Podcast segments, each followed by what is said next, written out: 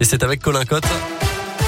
Bonjour Colin. Bonjour Mickaël, bonjour à tous. À la une de l'actualité ce matin, un indice interpellé la semaine dernière à Arban près de Yona et jugé hier pour des faits de violence après une soirée mouvementée au domicile de son ex-compagne alors enceinte de 8 mois et en présence de leur petite fille.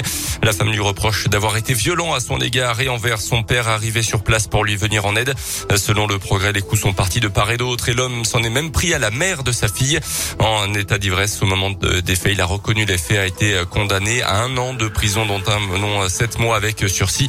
Euh, sa peine de prison ferme sera exécutée à domicile sous bracelet électronique, selon le progrès. Quelles sanctions après le fiasco du match entre Lyon et Marseille en Ligue 1 de foot dimanche soir? La Ligue de foot professionnelle rendra son verdict définitif le 8 décembre prochain. Pour rappel, le match entre les deux équipes avait été définitivement arrêté en cause un supporter, un pseudo-supporter qui a jeté une bouteille d'eau depuis les tribunes sur le joueur de l'OM Dimitri Payet dès le début de la rencontre. Et la Ligue de foot a déjà pris une sanction provisoire hier à l'encontre du club lyonnais en prononçant un huis clos total à titre conservatoire, Joanne Paravi.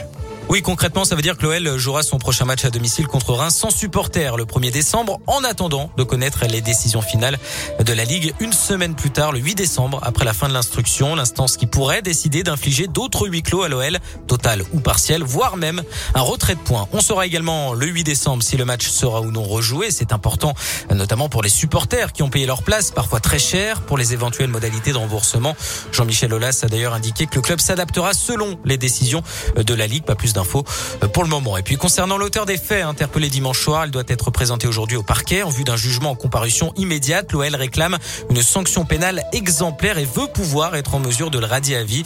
Mais il demande pour ça l'aide de la Ligue et de la justice. Merci Joanne. Et justement, le gouvernement et les instances du foot français se réunissent aujourd'hui pour une réunion de crise qui vise à trouver des solutions enfin pour mettre fin au débordement observé depuis le début de la saison en Ligue 1 notamment.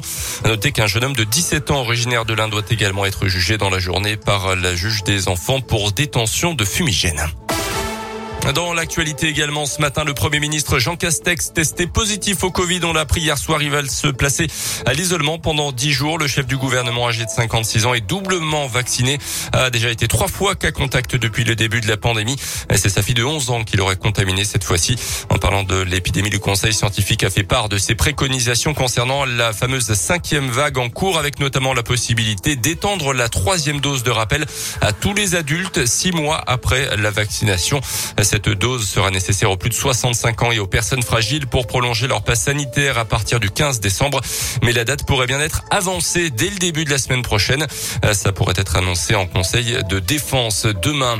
On en sait un petit peu plus aussi sur le protocole qui sera mis en place au sein des stations de ski cet hiver. Les remontées mécaniques seront bien ouvertes, mais le port du masque qui sera obligatoire tout comme dans les files d'attente et ce dès l'âge de 11 ans.